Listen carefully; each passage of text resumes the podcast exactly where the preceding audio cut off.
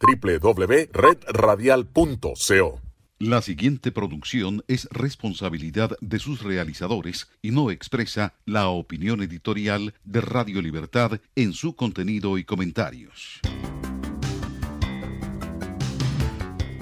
Aquí comienza Enlace Internacional con la Voz de América. Saludamos a nuestra audiencia en Colombia, Venezuela y el mundo por la frecuencia de Radio Libertad 600 AM en Barranquilla, Colombia y en simultánea por internet en www.cadenaradiallalibertad.com.co.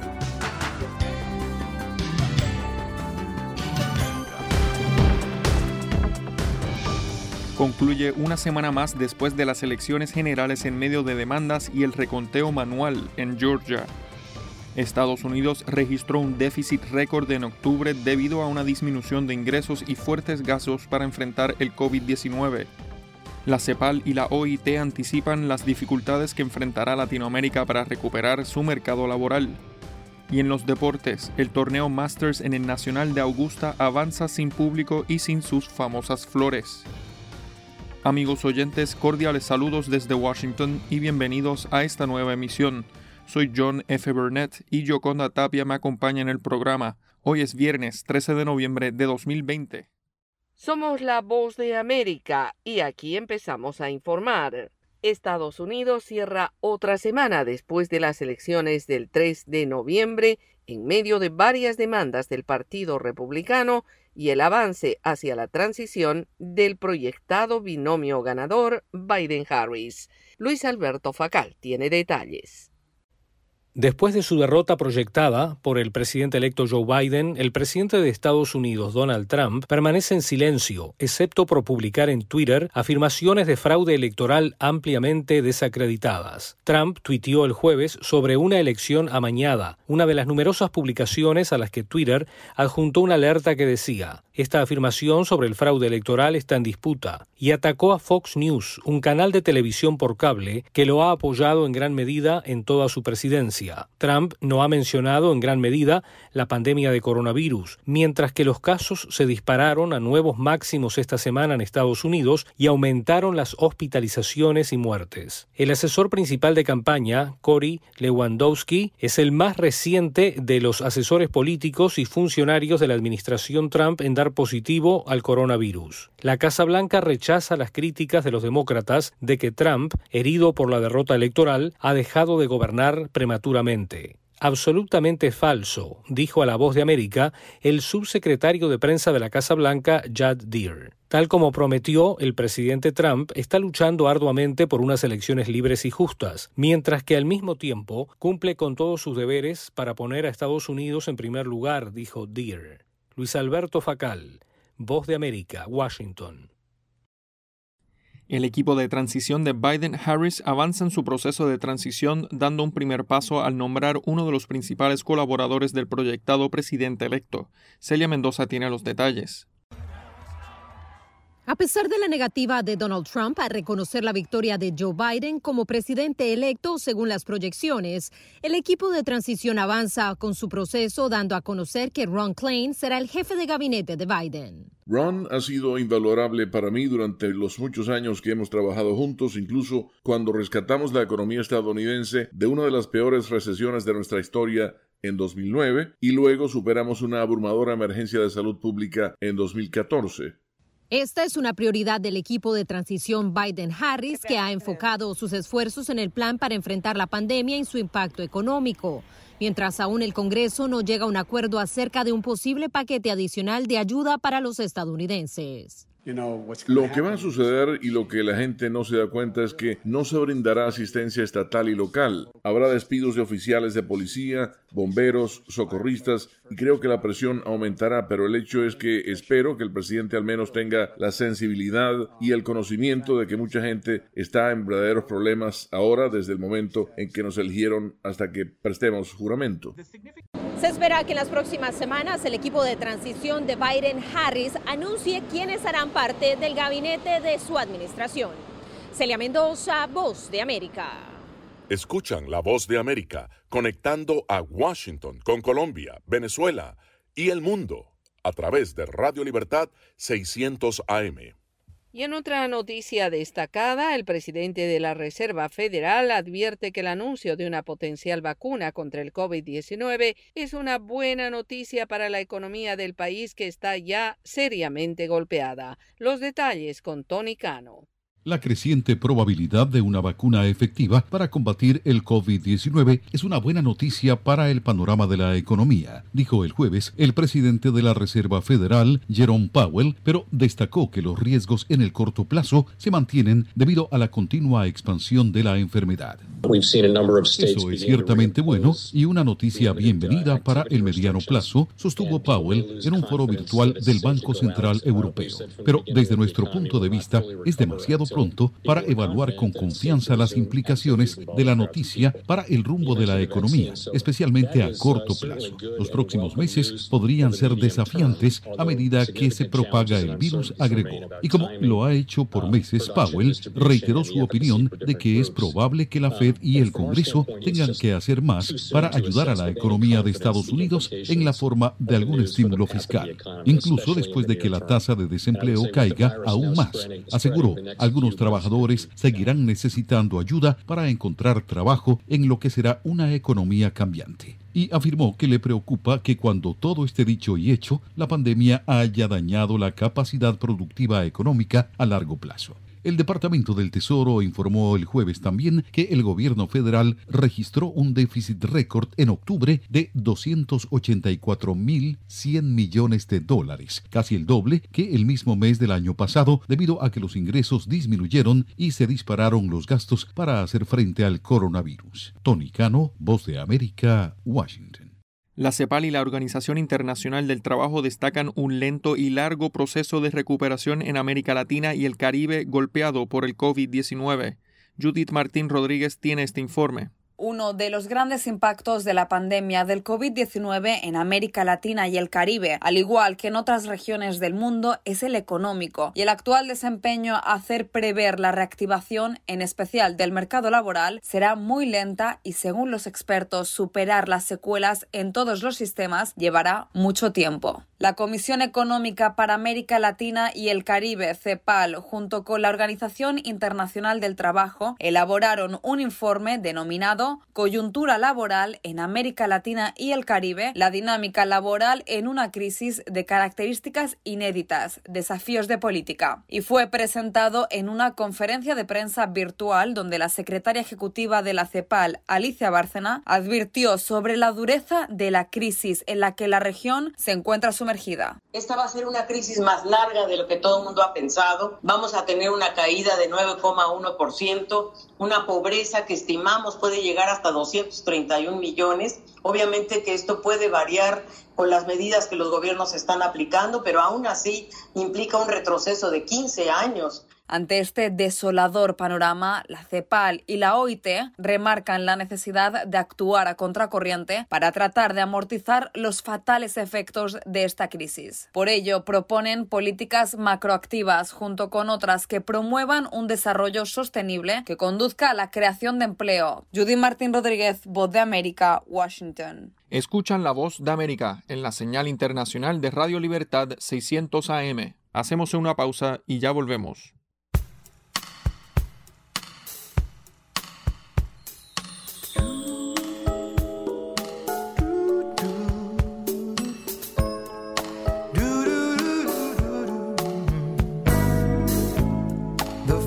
Time I saw you.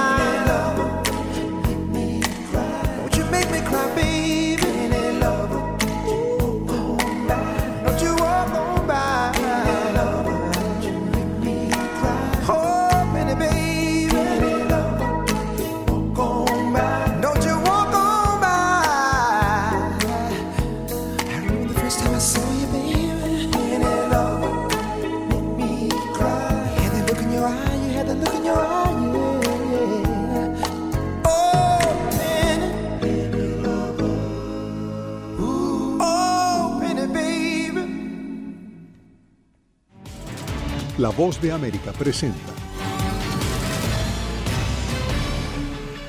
Cada semana La Voz de América te invita a ser parte de Venezuela 360. Para empoderar las voces que quieren reunir a tu país. Para escribir con ritmos contagiosos. Un nuevo capítulo en tu historia. Con un mismo lenguaje. El de la esperanza. El del futuro. El de la vida. Únete a un equipo de origen hispanoamericano que trabaja para conectarnos con el ADN venezolano. Conéctate con los tuyos. Conéctate con nosotros. Conéctate en WhatsApp digitando más 1-202-549-8691. Y Conviértete en protagonista de una historia que tú mismo ayudarás a construir. Conéctate cuantas veces quieras con Venezuela 360 en buenoticias.com. Y sé parte de nuestro equipo de redacción a través de tu conexión WhatsApp. Recuerda, más 1-202-549-8691. Señal satélite. Desde Washington, enlace internacional de la Voz de América con Radio Libertad 600 AM. ¿Se ha preguntado cómo puede protegerse contra el coronavirus? Se lo contamos desde La Voz de América. Autoridades de salud recomiendan lavarse las manos con jabón y agua con frecuencia. También no se lleve las manos a la cara. Evite tocarse los ojos, nariz y boca con las manos sucias. Cubra su boca con el pliegue del codo al toser. Evite las multitudes y manténgase al menos un metro de distancia de otras personas, en especial si están contagiadas ya.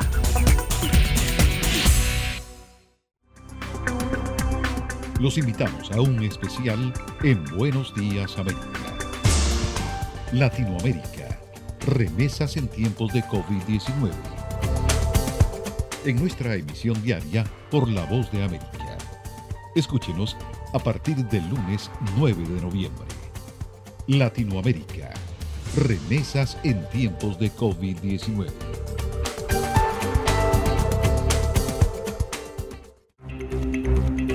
Estas son las noticias. No coincide con la medida unilateral implementada por el gobierno de Estados Unidos. Que ya por precaución han recomendado no viajar a la zona Estos son los corresponsales de La Voz de América. Giselle Jacome, Quito, Ecuador, Voz de América. Juan Ignacio González Prieto, Voz de América, Buenos Aires, Argentina. Álvaro Algarra, Voz de América, Caracas. Llevando siempre la información desde el lugar de los hechos. presidente! La economía de Uruguay lleva 15 años. Fue designado con 94 votos de los 128 asambleístas que forman. Sara Pablo, Voz de América, Ciudad de México. Nerima del Reyes, Voz de América, San Salvador. La Voz de América, ofreciendo información de lo que sucede en Estados Unidos, América Latina y el mundo. E iniciamos el recorrido informativo por las noticias de Latinoamérica. En Venezuela se registraron más de 600 detenciones arbitrarias durante los primeros seis meses desde el inicio del estado de alarma declarado por la pandemia del COVID-19. Carolina Alcalde reporta. Un informe titulado La disciplina del miedo, elaborado por la Organización Defensora de Derechos Humanos Provea en conjunto con Laboratorio de Paz Venezuela y divulgado el jueves, reveló que al menos 601 detenciones arbitrarias ocurrieron entre marzo y agosto. Rafael Uzcategui, coordinador de Provea, detalló que 159 de esas detenciones tuvieron como objetivo silenciar e invisibilizar situaciones irregulares que se presentaron en medio de las medidas de confinamiento. esto tiene que ver con el perfil de las personas que fueron privadas de libertad. En primer lugar, tenemos 59 periodistas y trabajadores ligados a medios de comunicación, 33 políticos y personas militantes de organizaciones partidarias, en tercer lugar 25 médicos y personas vinculadas al gremio de la salud. Uzcategui agregó que luego de un llamado de altos funcionarios del gobierno en disputa observaron un patrón llamado furia bolivariana y que en 19 estados del país se registraron 58 ataques vandálicos contra viviendas de personas críticas o disidentes del gobierno. El activista de derechos humanos subrayó que los datos reflejan que durante los primeros seis meses del estado de alarma se privilegió el mantenimiento del orden a de cercenar y de impedir el ejercicio de los derechos en el país. Hay una mirada punitiva que intenta que los venezolanos queden invisibles y no denuncien las diferentes situaciones anómalas, aumentar los niveles de censura. El fiscal general del gobierno en disputa, Tarek William Saab, sostiene que en Venezuela se garantizan los derechos fundamentales y descarta que existan crímenes de lesa humanidad. En contraposición, la semana pasada la Fiscalía de la Corte Penal Internacional manifestó tener fundamentos razonables para creer que se han ejecutado crímenes de lesa humanidad en territorio venezolano. Carolina alcalde Voz de América, Caracas. En Colombia, el gobierno de Iván Duque reafirmó su compromiso de trabajo bipartidista con Estados Unidos, pese a denuncias de presunta injerencia a favor de la campaña de Donald Trump. Manuel Arias Naranjo tiene el informe. Luego de las denuncias del expresidente Juan Manuel Santos contra su primo, el actual embajador en Estados Unidos, Francisco Santos, acerca de una supuesta ayuda que el gobierno de Iván Duque habría ofrecido a la campaña de Donald Trump, la acusación pasó del tema periodístico a los estrados judiciales, ante el anuncio del embajador Santos de una demanda penal contra el expresidente. No solo no es cierto, sino que el expresidente Santos va a tener que responder ante la justicia por eh, calumnia e injuria. Y es que el exmandatario Santos aseguró que el embajador contactó a un contratista de la Casa Blanca para ofrecer incluso una visita de Iván Duque a Miami o Washington en apoyo a Donald Trump, oferta a la que el contratista se habría negado y advertido que sería un error e incluso un delito. Aunque Santos nunca reveló con quién habló el embajador, en las últimas horas se conoció un comunicado de John Rendón, contratista del Pentágono. En la comunicación Rendón recomienda a los abogados que anuncian litigios abstenerse de continuar con ellos porque pondrían en riesgo las relaciones con los Estados Unidos. Ante la polémica, el presidente Iván Duque afirmó en su condición de mandatario no puede tomar partido en procesos electorales. Aseguró que sus relaciones con el presidente electo, según proyecciones Joe Biden, son muy buenas y reafirmó el compromiso de Colombia de mantener un equilibrio bipartidista con Estados Unidos. Vamos a mantener esa relación estratégica, bipartidista, bicameral y siempre buscando profundizarla en beneficio de los dos países. Manuel Arias Naranjo, Voz de América, Colombia. Mientras tanto, el presidente Nayib Bukele es criticado en El Salvador por su respuesta a legisladores estadounidenses que se refirieron al combate a la corrupción. Neri Mabel Reyes informa. El presidente de El Salvador, Nayib Bukele, recibió señalamientos por la reacción para desacreditar el apoyo del presidente del Comité de Relaciones Exteriores del Congreso de Estados Unidos, Elliot Engels, quien calificó de audaces las acciones del fiscal general Raúl Melara para investigar denuncias de corrupción en la compra de insumos para la atención de la pandemia de COVID-19 en El Salvador. El especialista en política internacional, Napoleón Campos. Son llamados importantes que parece que el presidente Bukele no lo Para evitar seguir en la ruta que nos lleva a sanciones internacionales por el irrespeto que comete al Estado de Derecho, por el irrespeto que comete a la democracia. El encargado del Departamento de Estado para Latinoamérica, Michael Cossack, reaccionó y dijo que los congresistas deben ser reconocidos por su preocupación para el combate de la corrupción en El Salvador. Campos dijo que de seguir esta ruta para contradecir los apoyos a la institucionalidad por parte del Congreso estadounidense y del Departamento de Estado puede tener costos políticos y diplomáticos. Exhortamos a un cambio en el posicionamiento del presidente Nayib Bukele y por el contrario, evitar que se colapse la ayuda y la cooperación al desarrollo del país, en este caso por parte del pueblo y del gobierno de los Estados Unidos. Nerima del Reyes, Voz de América, San Salvador. Las medidas impuestas por el gobierno de Nicaragua a las aerolíneas internacionales amenazan con mantener el país sin vuelos durante todo el año 2020. Daliano Ocaña tiene el reporte.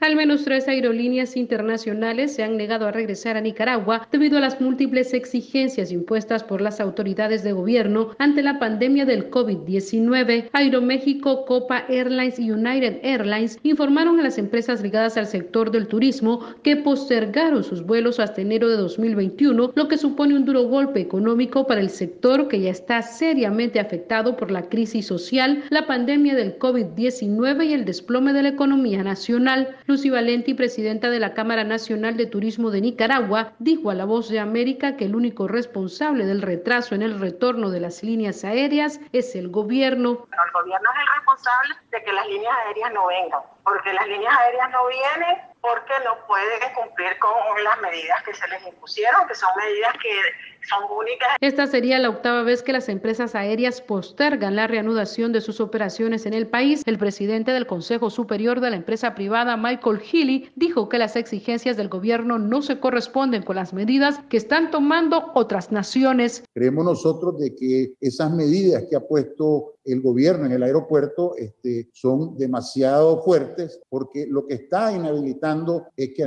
otras líneas aéreas, líneas aéreas puedan venir a este país con turistas, con consumidores. Las únicas dos aerolíneas que aún no han comunicado sus planes, pero que también podrían tomar la misma decisión, son American Airlines y Spirit, esta última una empresa de servicios de bajo costo y con conexiones en Estados Unidos. Daliano Caña, Voz de América, Nicaragua. Escuchan la voz de América en la señal internacional de Radio Libertad 600 AM. Hacemos una pausa y ya volvemos. Remembering the first time we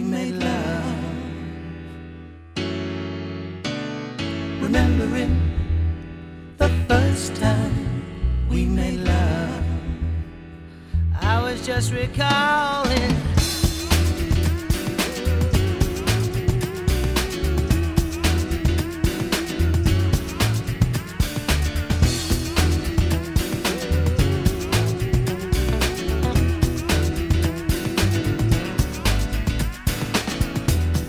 Sitting here, glad as I am, with your photograph. I hold it in my hands, aching for a vision of you. You right in front of me, looking at the photograph and the way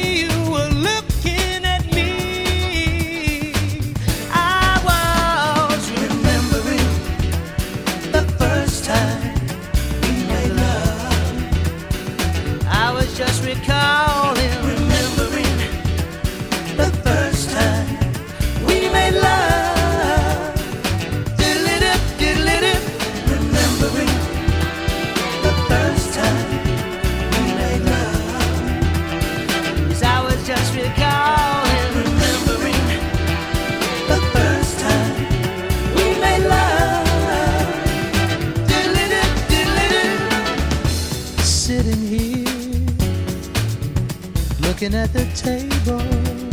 Mm. It's just like a photograph. There's you and me,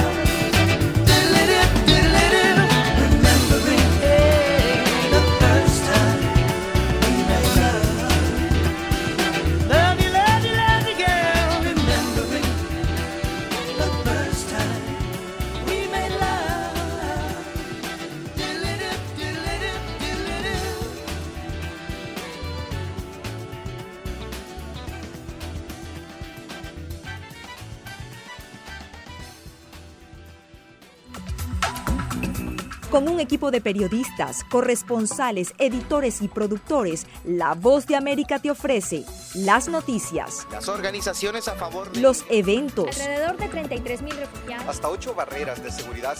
La información llega a través de La Voz de América, directo desde nuestros estudios en Washington a nuestras estaciones afiliadas en toda América Latina. Síguenos a través de voanoticias.com. Señal satélite. Desde Washington, enlace internacional de la Voz de América con Radio Libertad 600 AM. Estas son las noticias. A tempranas horas de la mañana, acompañado por sus aliados políticos, el presidente No coincide con la medida unilateral implementada por el gobierno de Estados Unidos. que ya por precaución han recomendado no viajar a la zona. Estos son los corresponsales de la Voz de América.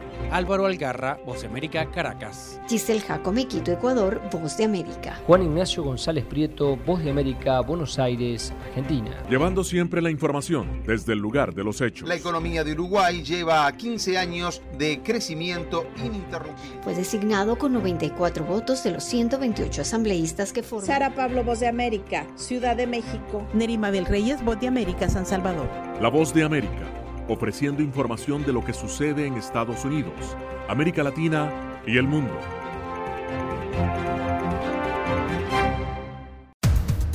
Los acontecimientos de Estados Unidos, América Latina y el mundo en 30 minutos. Con corresponsales en varios puntos del país. El Mundo al Día se emite desde nuestros estudios en Washington a través de nuestras afiliadas en la región latinoamericana. Con la información balanceada de lo que sucede en Estados Unidos y el mundo. Los espero de lunes a viernes a través de La Voz de América.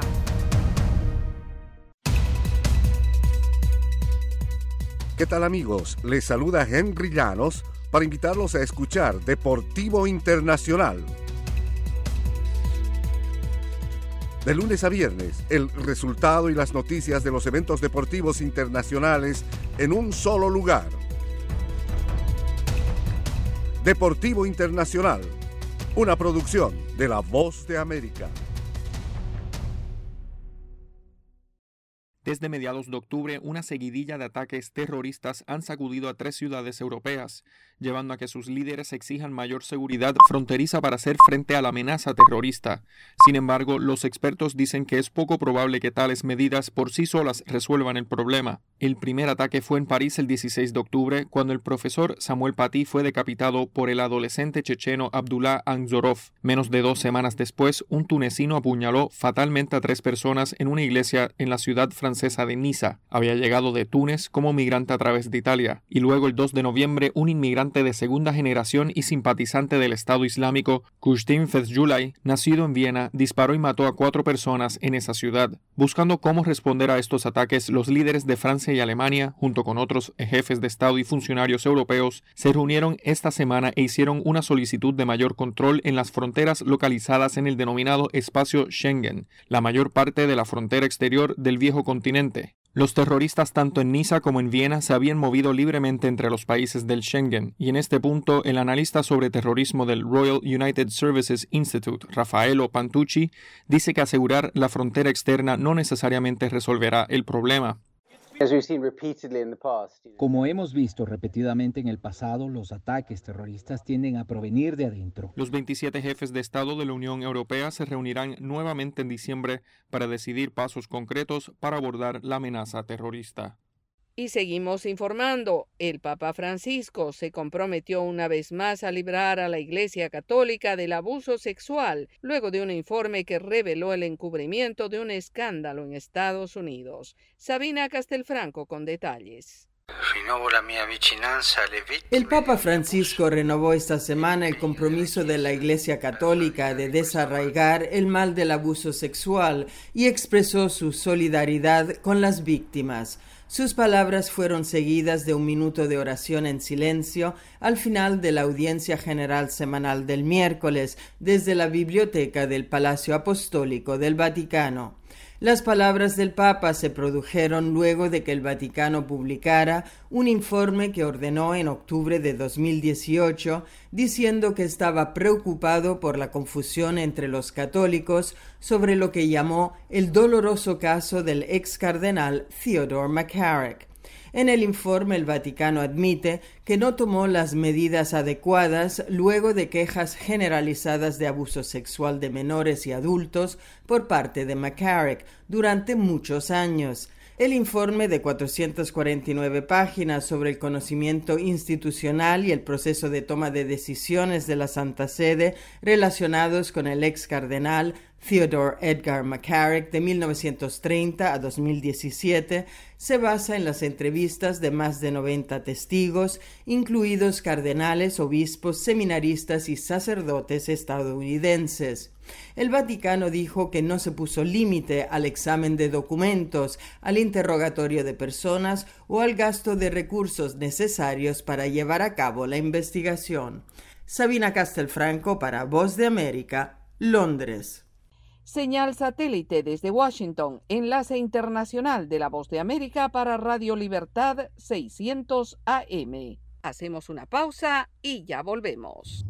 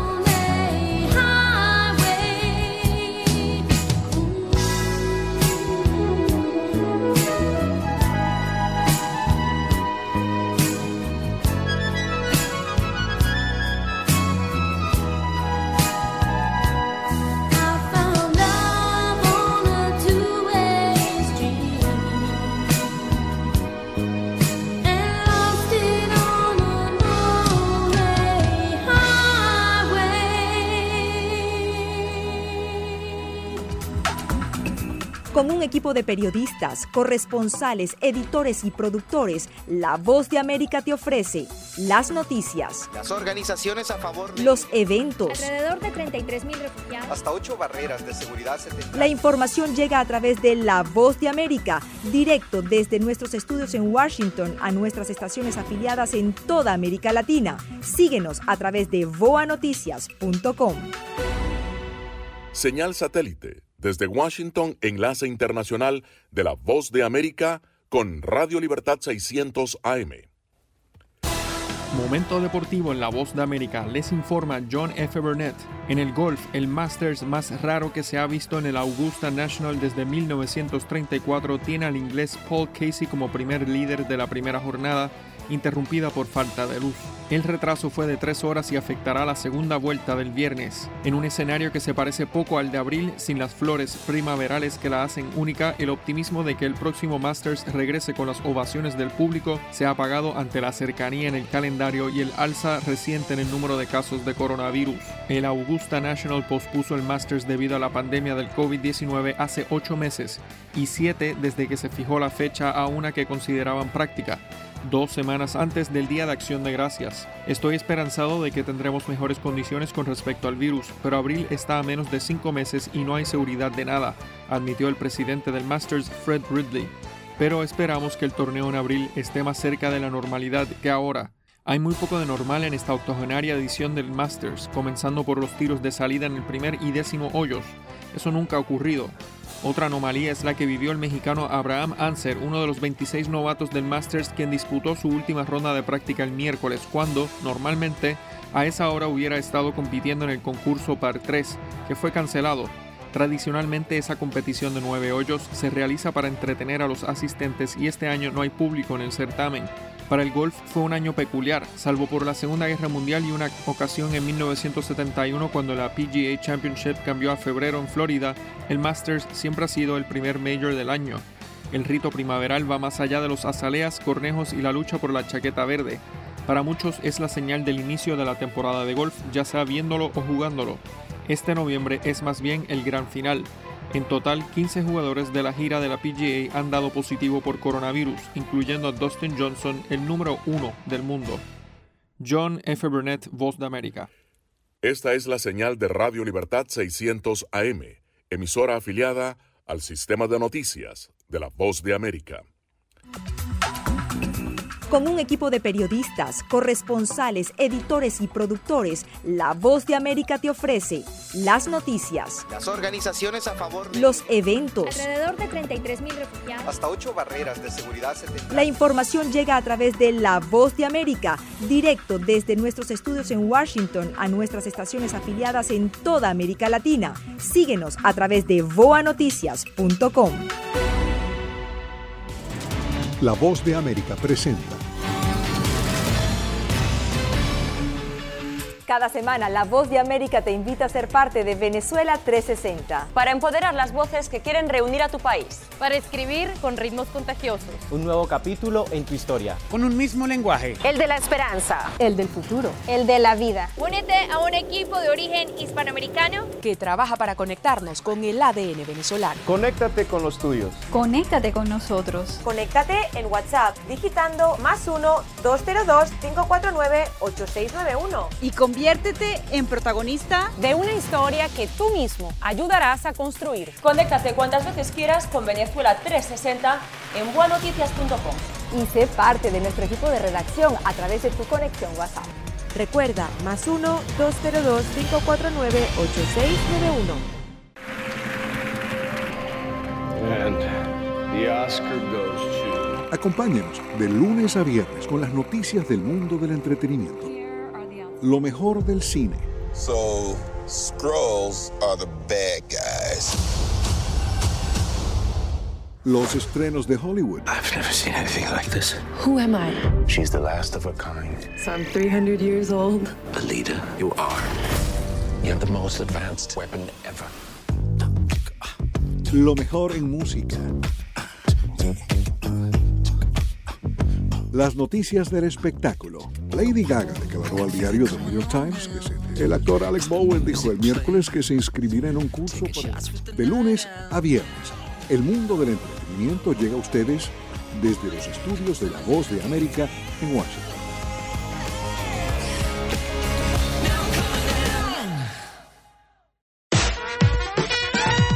Escalona, voz de América, el rockero británico Eric Clapton está subastando su yate Vabene de 47 metros y medio de eslora. Se prevé que el yate del cantante y guitarrista de Leila alcance entre 7 y 10 millones de dólares en la subasta que tendrá lugar el 28 de noviembre en Los Ángeles. El yate, construido en 1992 y con capacidad para 14 huéspedes en 6 camarotes a todo lujo, será subastado junto a otros 300 artículos, incluyendo recuerdos de Elvis Presley y un prototipo de guitarra de Eric Clapton que nunca se fabricó, que podría alcanzar de 40 a 50 mil dólares. Walt Disney anunció que la serie de televisión de Marvel Studios WandaVision debutará en el servicio de transmisión Disney Plus en enero en vez de diciembre. La serie de seis horas está protagonizada por Elizabeth Olsen como Scarlet Witch y Paul Bettany como Vision, dos personajes que aparecieron en la pantalla grande en las películas de los Vengadores. Disney Plus tendrá un especial navideño de Lego Star Wars y la película de Pixar Soul que estrenará el día de Navidad. La historia de la princesa Diana llegó a la serie británica The Crown, estrenada en Netflix la pasada semana, haciendo énfasis en su matrimonio con el heredero al trono, el príncipe Carlos, y su lucha contra la bulimia y varios romances. No es la primera vez que la vida de Diana es dramatizada desde su muerte a los 36 años en un accidente automovilístico en París en 1997. Diana habló sobre su vida durante entrevistas televisivas y a Andrew Morton para la biografía de 1992, Diana, Her True Story. La actriz Emma Corrin, de 24 años, reconoce que fue abrumador representar a una figura tan querida en todo el planeta. En noviembre de 1982, Men at Work debuta en la lista Billboard Hot 100 con el sencillo Down Under. La canción escrita por Colin Hay pasó cuatro semanas en el primer lugar. En noviembre de 1981, Neil Diamond debuta en las 100 calientes con las canciones de ayer, Yesterday Song, su primer sencillo después de haber colocado en cartelera tres temas de la banda sonora de la película The Jazz Singer, de la cual fue protagonista. Y en noviembre de 1987, Elton John debuta en la lista Billboard Hot 100 con Candle in the Wind, una versión en vivo de la clásica grabación de 1973 que apareció por primera vez en su álbum doble Goodbye Yellow Brick Road. El tema, compuesto en homenaje a Norma Jean, es decir, Marilyn Monroe, fue reescrito una década más tarde y retitulado Candle in the Wind 1997 en tributo a Diana, princesa de Gales. Fue el segundo sencillo más vendido de todos los tiempos y encabezó el Hot 100 durante 14 semanas. El sencillo, por cierto, más vendido de la historia continúa siendo Blanca Navidad, White Christmas de Bing Crosby, escrito por Irving Berlin. Es todo por ahora. Alejandro Escalona, Voz de América. Escuchan la Voz de América en la señal internacional de Radio Libertad 600 AM. Hacemos una pausa y ya volvemos.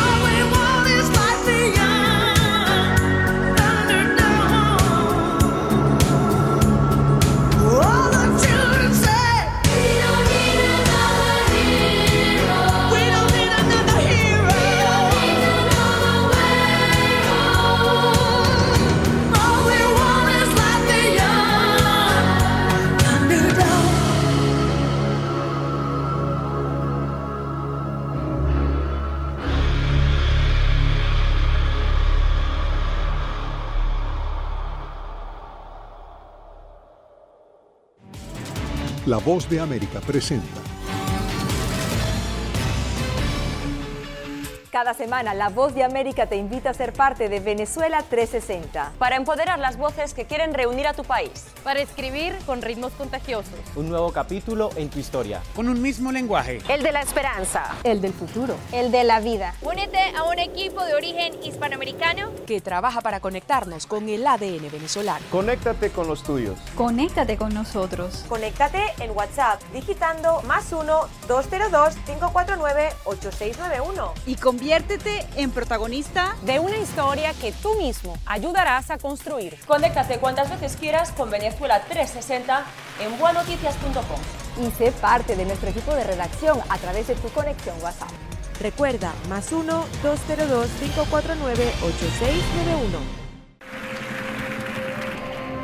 And the Oscar goes to... Acompáñenos de lunes a viernes con las noticias del mundo del entretenimiento. Lo mejor del cine, So, Skrulls are the bad guys. los estrenos de Hollywood, I've never seen anything like this. Who am I? She's the last of her kind. So I'm 300 years old. A leader, you are. You have the most advanced weapon ever. lo mejor en música,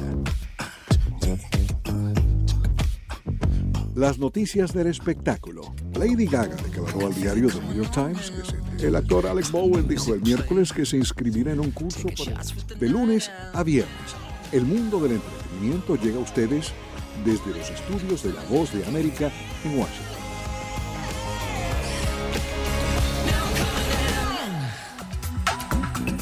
Con un equipo de periodistas, corresponsales, editores y productores, La Voz de América te ofrece las noticias, Las organizaciones a favor de los eventos. Alrededor de 33 mil refugiados. hasta ocho barreras de seguridad. La información llega a través de La Voz de América, directo desde nuestros estudios en Washington a nuestras estaciones afiliadas en toda América Latina. Síguenos a través de voanoticias.com.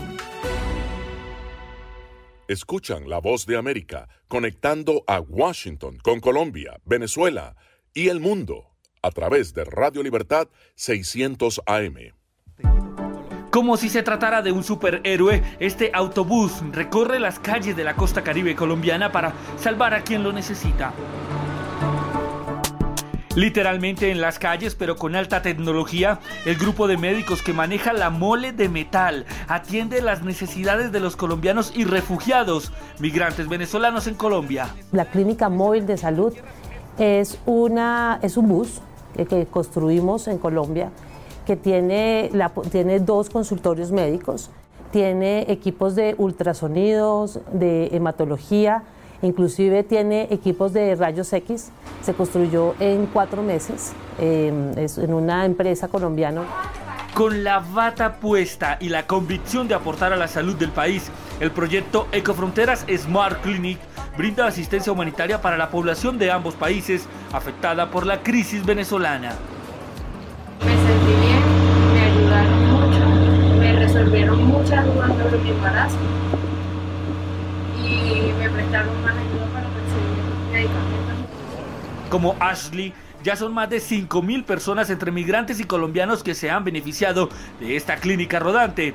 A tres meses de su lanzamiento, la unidad móvil ya ha recorrido todo un departamento al norte de Colombia. Tenemos una alta concentración de población venezolana en el Atlántico y por cifras del Ministerio de Salud nos dábamos cuenta que había una demanda muy alta de servicios para, para, mujeres embarazadas. Esta condición fue una de las justificaciones con las que ACNUR unió esfuerzos con otras entidades públicas y privadas para hacer realidad el proyecto. Por un lado veíamos la necesidad y por otro lado pues también ACNUR tiene presencia, presencia en la zona, entonces combinamos esa necesidad con muchas manos que se sumar. Este vehículo fue diseñado para brindar servicios de ginecología y pediatría y bajo la operación de la Cruz Roja Colombiana también presta atención en medicina general, odontología, psicología, enfermería, entrega de medicamentos y laboratorios. El poder tener un servicio móvil que llegue a su territorio,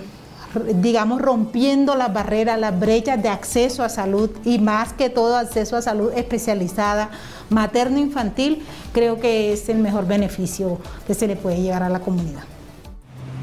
El Estado colombiano, encabezado por el Gobierno Nacional y la Registraduría Nacional del Estado Civil, decidió otorgar la nacionalidad colombiana por nacimiento a más de 24 mil niños, hijos de padres venezolanos desde el 19 de agosto de 2015. Sí,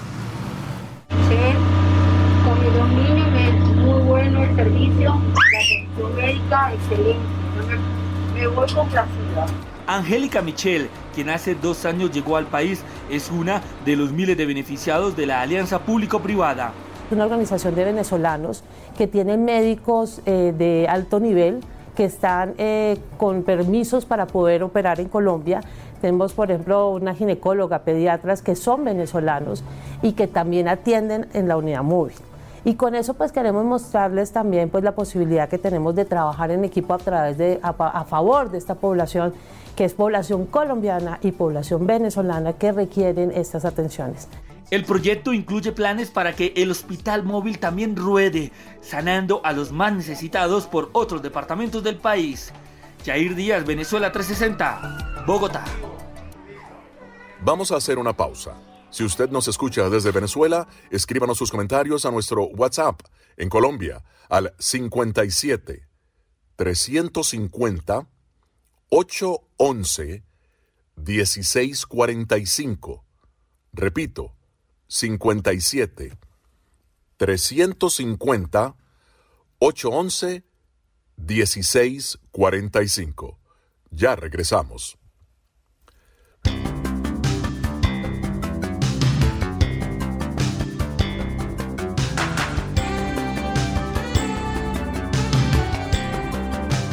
www.redradial.co